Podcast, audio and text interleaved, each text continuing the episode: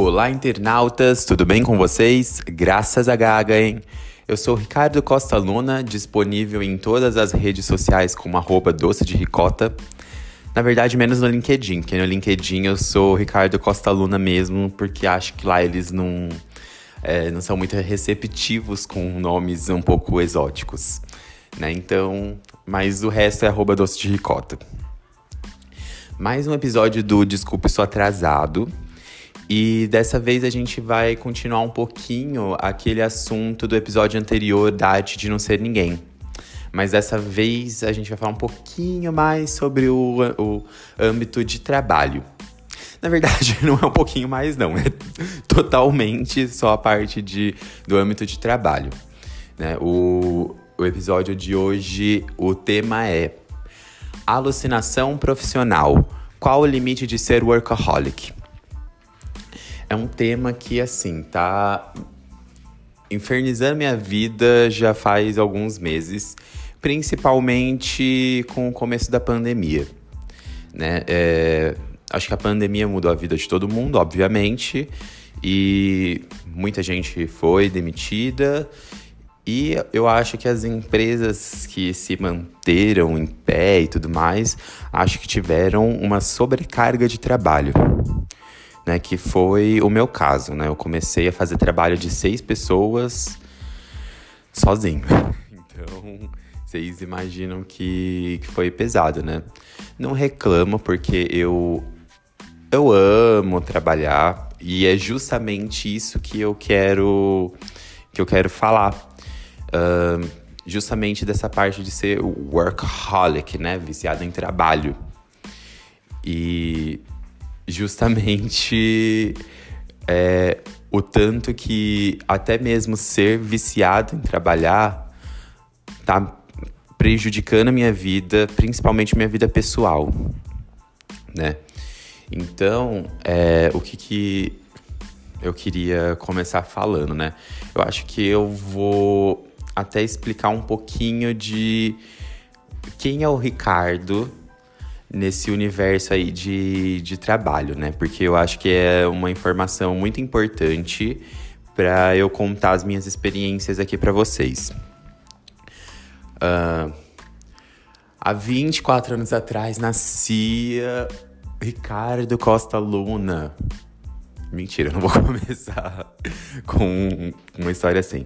Mas é, vou resumir aqui para vocês. Eu sou de família de médico.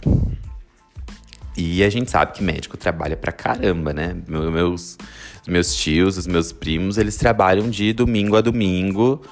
É, acho que eles tiram férias, assim, tipo, 15 dias por ano, no máximo, no máximo, sabe? Se bem que eu vi. Eu, tem primo meu que eu nunca vi tirando férias. E a minha mãe era dentista. E a minha mãe, ela também trabalhava demais, demais, demais. Ela saía de casa todo dia às sete da manhã e chegava às sete da noite. É... E eu, meu pai, que é muito, é muito engraçado isso, porque o meu pai, ele, na verdade, ele não fazia nada, assim. Ele vivia de bicos, assim, sabe? Às vezes ele decidia vender churros, às vezes ele decidia vender churrasco, ele decidia vender mágica. E eram umas coisas assim, sabe? Então, o meu pai sempre foi, na verdade, uma figura do que eu não deveria fazer. E aí, juntando essa figura do que eu não deveria fazer com os estímulos da, é, da minha família, de eu ver que isso de trabalhar é o, é o normal, né? É o que deve ser feito na vida. Então isso acabou construindo uma imagem para mim de que eu deveria viver para o trabalho, né? E aí uma outra informação muito importante. Justamente que minha mãe era meio loucona, assim, sabe? De é, minha mãe não era muito organizada, minha mãe ela não juntava dinheiro, essas coisas assim, sabe? Então a família sempre colocou a minha mãe como a figura desajustada da família. E claramente o filho dela é, provavelmente não ia ser nada na vida porque ela era loucona, desajustada, né? Nesse sentido, né? O filho dela não tinha referências boas. E eu sou muito do tipo assim, me diz uma coisa que eu que você acha que eu não consigo fazer, que eu faço e ainda jogo na tua cara. Eu sou assim. Tipo, é só, você, é, você quer me ver fazendo uma coisa, é só você falar que eu não consigo fazer. Porque aí eu faço. É, então, eu sempre tive essa cobrança que, na verdade, é, ficou mais internalizada em mim do que eu gostaria que ficasse. Mas essa coisa de que eu tinha que provar que eu sou alguém na vida, né? Então, vamos. Então, assim, resumindo o, é, os pontos, né? Então, eu já tinha a imagem do meu pai do que não fazer, porque ele não trabalhava direito nem nada eu tinha a figura, assim, tanto da minha mãe quanto da minha família, de que trabalhar, viver a vida pro trabalho é coisa normal. E essa cobrança de que eu não, ia, eu não iria ser nada, então eu tinha que jogar na cara das pessoas que eu seria alguém sim. Isso, essa, esses três pontos parecem umas coisas muito simples, né? Mas são motivos aí de anos de terapia. e que ainda estão é, sendo trabalhados constantemente, né? É, e aí, da onde que vem esse negócio de alucinação profissional, que é o tema desse episódio? Eu não sou ninguém para fazer, para criar termos, né, para para fazer nada, mas eu acho que é, assim, me veio esse estalo, assim, eu tava ouvindo uma música da Carly Rae Jepsen, que chama LA Hallucinations. Né? E aí que ela fala justamente de ah, da, das alucinações de ser famosa, né? Tipo, das cobranças e tudo mais. E aí eu, eu fiquei tipo, nossa, e essa palavra alucinação soa tão, tão forte, né? Alucinação, alucinação. É, e aí eu falei assim, nossa, alucinação profissional, que eu acho que é o que eu tô sentindo. Né? E aí agora para trazer para o contexto do, do presente, né? Então eu falei um pouquinho para vocês do passado e aí agora eu vou falar um pouquinho do, do presente. Uh, eu, né, então como eu falei nessa pandemia eu comecei a trabalhar demais, demais, demais e ainda em home office. E a gente sabe que trabalho em home office é uma linha muito tênue, né? Entre você falar assim, ah, eu vou fazer uma coisinha aqui para adiantar para amanhã, para não ficar fazendo com pressa as coisas. E aí você vai ver, é 11 horas da noite. E você foi pago por isso? Não foi, porque você tem que bater o seu ponto certinho né? E aí eu comecei a fazer isso. Então eu me envolvi, assim, num, num vortex de, é, de ficar fazendo as coisas fora do meu horário de trabalho. Porque, assim, era muita carga de trabalho que eu não conseguia suprir no, no meu horário normal. E aí eu fiquei, tipo, eu acho que durante cinco meses eu fiquei trabalhando todos os dias até 11 horas da noite. E assim, escondendo isso. Eu não me orgulho disso. E na verdade eu escondia isso, né? Porque minha chefe não poderia nem saber que eu estava fazendo tanto. trabalhando tanto assim. Pra, eu, para não parecer que o Ricardo é uma pessoa fraca. Que o Ricardo ele não consegue entregar as coisas. Então ele tem que trabalhar mais né? Então, tipo, eu fiz uma imagem minha de que, tipo, eu conseguia ser o fodão que entregava tudo, mas porque eu tava lá ralando até 11 horas da noite, meia-noite, para entregar um negócio. É... E ainda entrava mais cedo, meu horário de entrada é às 8. Na pandemia eu tive redução de jornada e eu até, tipo, entrava às 9, né? Mas não, eu entrava às 7 da manhã, batia meu ponto às 9, mas entrava às 7 da manhã.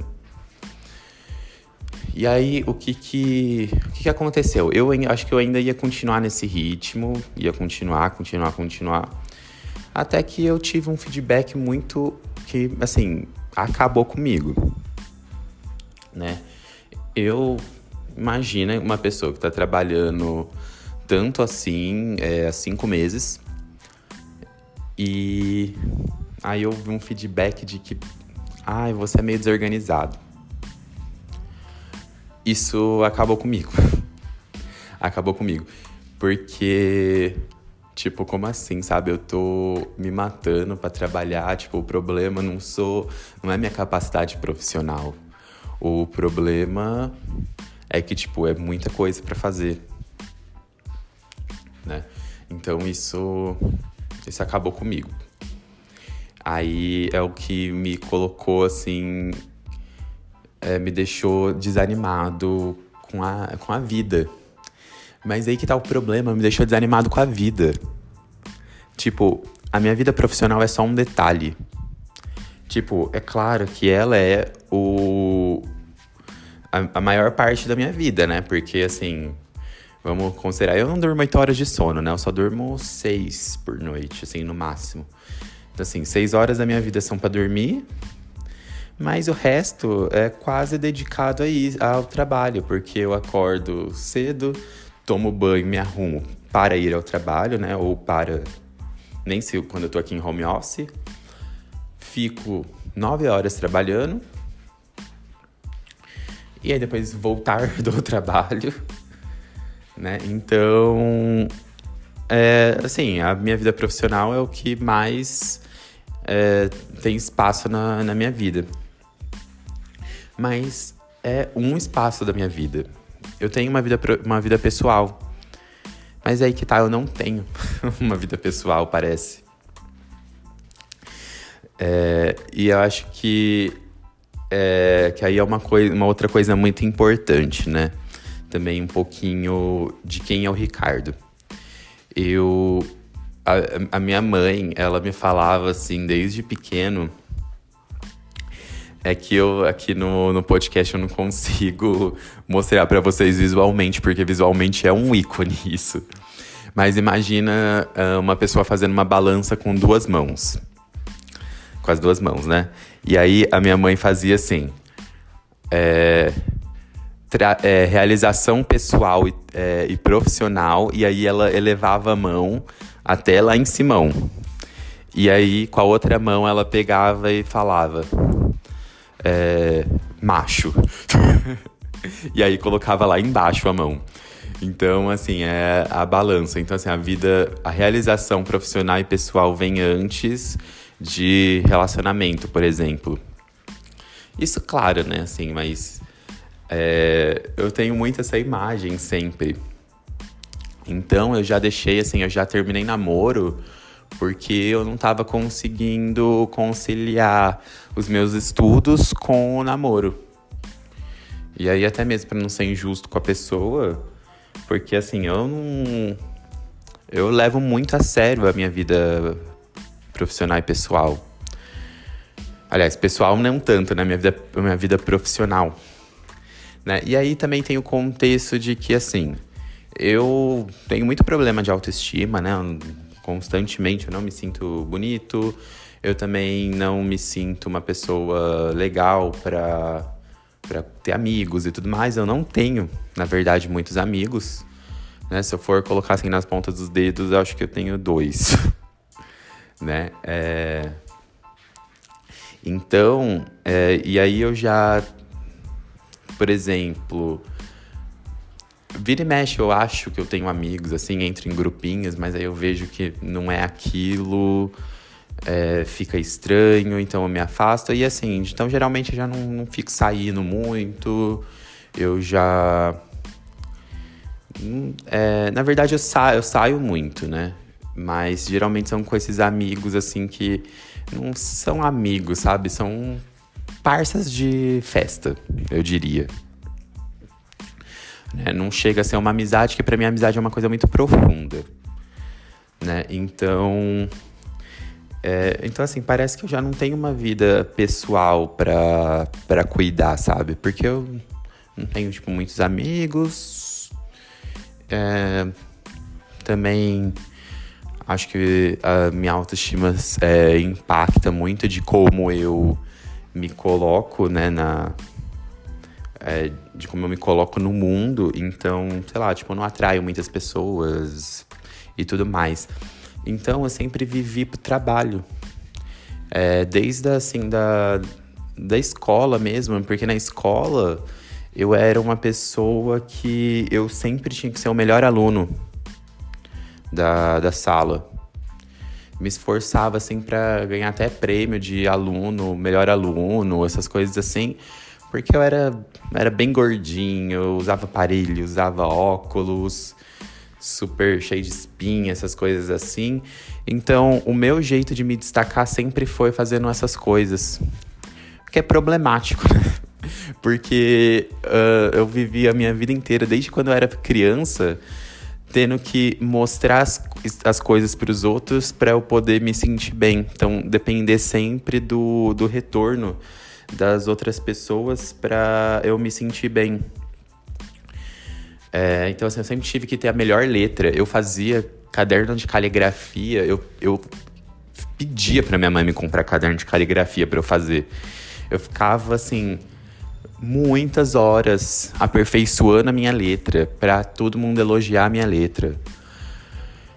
Né? E aí na faculdade também eu sempre fiz assim os melhores trabalhos, porque assim, eu tenho uma criatividade muito grande. E isso é uma coisa que sempre foi presente na minha vida e que eu uso isso muito ao meu favor. Mas, assim, eu reconheço que eu sou a pessoa. Eu sou a pessoa criativa, a pessoa que faz coisas grandes, a pessoa que quer chocar o mundo. Lembra que eu falei no episódio anterior que se eu fosse uma marca, eu seria a Lady Gaga, né?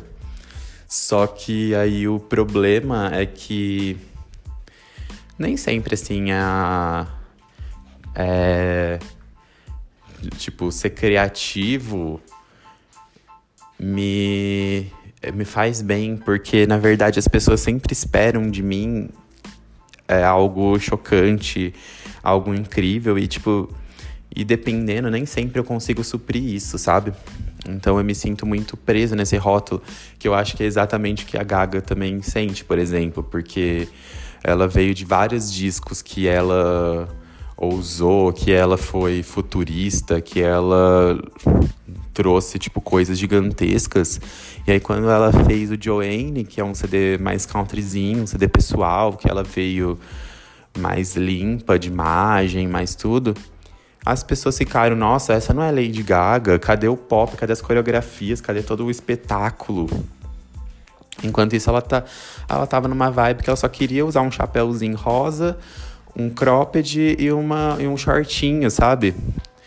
eu me sinto assim, às vezes eu só quero é, poder ser eu na, nas coisas e as expectativas que as pessoas têm em mim às vezes são muito elevadas e pior ainda, as expectativas que eu tenho comigo mesmo são elevadíssimas a um ponto de mexer com o meu psicológico e, tipo, se eu não conseguir fazer algo criativo, inovador, eu fico, tipo, Ricardo, você é um nada, tipo, você não, não presta para isso, você nunca vai ser nada na vida.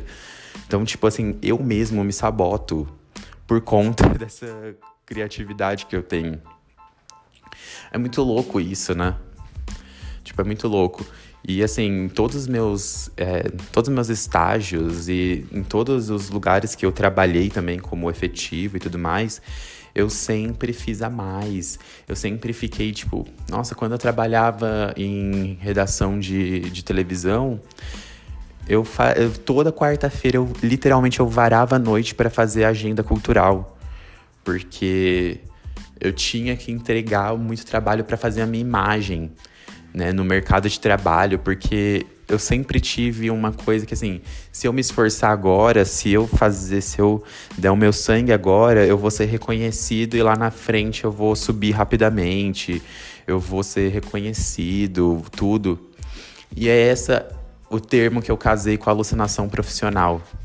Porque sempre eu fico eu sempre fico nessa pira de que se eu me matar de trabalhar, se eu fizer tudo, se eu fizer a mais, né? Como se, tipo assim, eles querem um arroz e feijão, eu vou entregar para eles um risoto.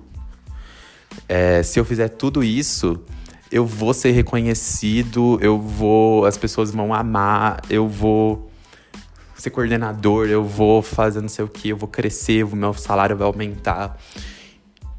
E nunca é assim. Eu sempre sou, eu sempre sou, no final das contas, o pirralho criativo que tem ideias super legais. Mas, ai, meio desorganizado. Ai, não.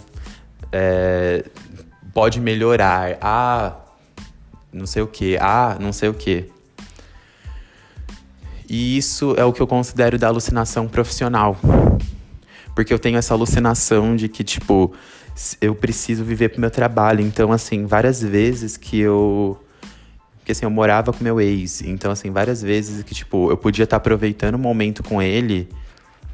E eu tava varando a quarta-feira, minha quarta-feira, para fazer a agenda cultural que eu tinha que entregar na quinta. E então, assim, eu já é, tirava as coisas da minha vida pessoal da frente para viver só em função da minha vida profissional. Não vou mentir que isso eu, eu ainda acredito, tipo assim, eu quero acreditar e eu acredito que seja sim verdade, que isso fez a minha imagem positivamente para as pessoas, porque as pessoas elas realmente sabem que elas veem que o Ricardo é criativo, que o Ricardo traz ideias novas e que o Ricardo faz muitas coisas e diversas coisas. Ricardo grava vídeo, edita vídeo, ele produz texto, ele faz não sei o que, ele faz não sei o que. Então, assim, todos os lugares que eu trabalhei, eu deixei impressões super positivas.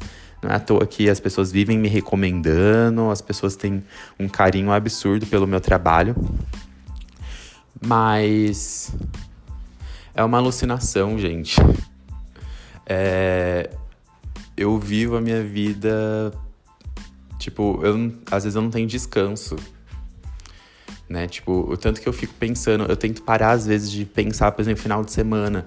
Eu tô aqui me contendo pra não ter que fazer, para não fazer as coisas que eu preciso fazer amanhã, que eu preciso fazer uma, uma avalia, eu preciso elaborar uma avaliação de conhecimento. Eu tô aqui me segurando para não começar a fazer porque o Ricardo tem que entregar as coisas rápido, o Ricardo tem que fazer não sei o quê, né? Mas é muito engraçado que, assim, a minha ex-chefe, eu tenho uma relação muito incrível com ela, e aí eu sempre desabafo, né, com ela. E aí ela falou assim, Ricardo, eu já te disse isso várias vezes, mesmo quando eu era sua chefe. Você precisa separar a sua vida profissional da sua vida pessoal. Você precisa de uma vida pessoal. Porque não dá para você fazer, tipo, trabalhar mais, você não vai ser, você não vai ser pago a mais por isso. Uma, é, é uma coisa ou outra, beleza. A gente acaba fazendo mesmo. É, é legal que você tenha essa disponibilidade, mas você fica disponível 24 horas. E é o que eu ficava mesmo. Nossa, quando eu era assessor de imprensa, eu ficava 24 horas trabalhando. E chegou num ponto que isso tá explodindo na minha vida, sabe? De receber alguns feedbacks negativos, sendo que eu já fiz muita coisa, então eu, eu tô, é isso que eu tô tentando trabalhar em mim. Respeitar o meu horário de trabalho. Sabe? Eu acho que. Porque antes da pandemia eu tava até ok, porque eu ia pro escritório e deixava as coisas do escritório ali no escritório e nem acesso ao meu e-mail eu tinha fora do escritório que era, é, era bloqueado. Né? E isso para mim era ótimo. Nossa, foi a primeira vez que eu descobri como que era ter um horário de trabalho. Mas aí a pandemia veio, né? Eu tive que fazer home office e aí a minha casa, tipo, o meu quarto é de um lado eu tô deitado dormindo e do outro lado tá aqui a minha escrivaninha, que é onde eu fico trabalhando, então não tem uma divisão. Eu acho que esse episódio é mais um, um desabafo com vocês, mas também um convite para você que está ouvindo a pensar na sua vida também, assim, é, o que que te, o que que te move, né? Você tá, tipo assim, suas vidas, é claro que a gente nunca vai ter uma harmonia, mas as suas vidas tá uma harmonia? Como que é a cobrança de você? O que que você tá cobrando de si mesmo? Porque, assim, É, é um limite muito tênue esse negócio de ser workaholic, porque, tipo, as pessoas romantizam demais, né? As pessoas falam, ai, eu sou workaholic, eu gosto de café, eu fico. Eu tomo meu café e fico trabalhando, não sei o quê. Mas não é assim, é torturante isso. Tipo, é sim legal você pensar no seu trabalho, se dedicar, dar o seu sangue. E eu dou o meu sangue em tudo que eu faço. É, mas eu tenho que também aprender que eu tenho que dar o meu sangue nas minhas horas de trabalho só. E, tipo, não tanto na, no resto.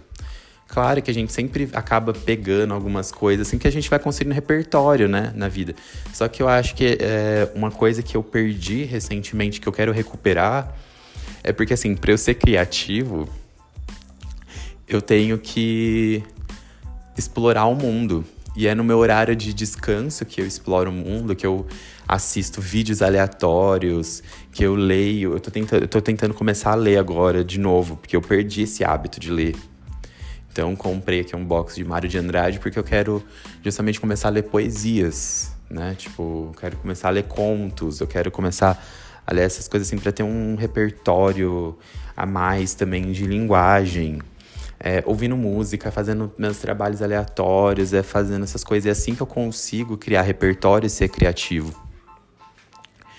Né? E se eu perder isso, eu vou daqui a pouco nem criativo, mas no trabalho vou ser. E aí já fica aí nessas coisas. Se eu não sou bom no trabalho, se eu não sou aquela puta pessoa profissionalmente, quem que sou eu, né? Então esse é meu convite para você. Você, tipo, você se considera alucinado profissionalmente que vai que precisa fazer tudo isso justamente para alcançar alguma coisa? Uh, você como que como que tão como que tá o alinhamento das suas expectativas com a sua realidade, né? Eu acho assim que a gente é, principalmente fala isso para mim, né? A gente tem que aprender que é, a parar de romantizar as coisas e também, tipo, colocar limite nas coisas. Então, assim. É, eu tô pagando o preço de não ter respeitado o limite entre a vida profissional e a vida pessoal. E eu quero a minha vida pessoal de novo, de novo. E eu quero fazer uma. Eu quero ter uma qualidade incrível também na minha vida profissional né? Mas tudo isso de um jeito saudável, né? Então, como que você tá fazendo isso? Inclusive, se você quiser conversar sobre isso, quiser também compartilhar uma dica comigo, né? Ou se não, se quiser um, um conselho, eu não sou ninguém para dar conselho, né? Mas assim, a gente vai se falando, né? Porque tá todo mundo aqui nesse. Tá todo mundo nesse barco, aqui nesse navio, sem saber o que fazer da vida, e aí todo mundo vai aprendendo junto, né? Então, já sabe que arroba doce de ricota nas redes, né?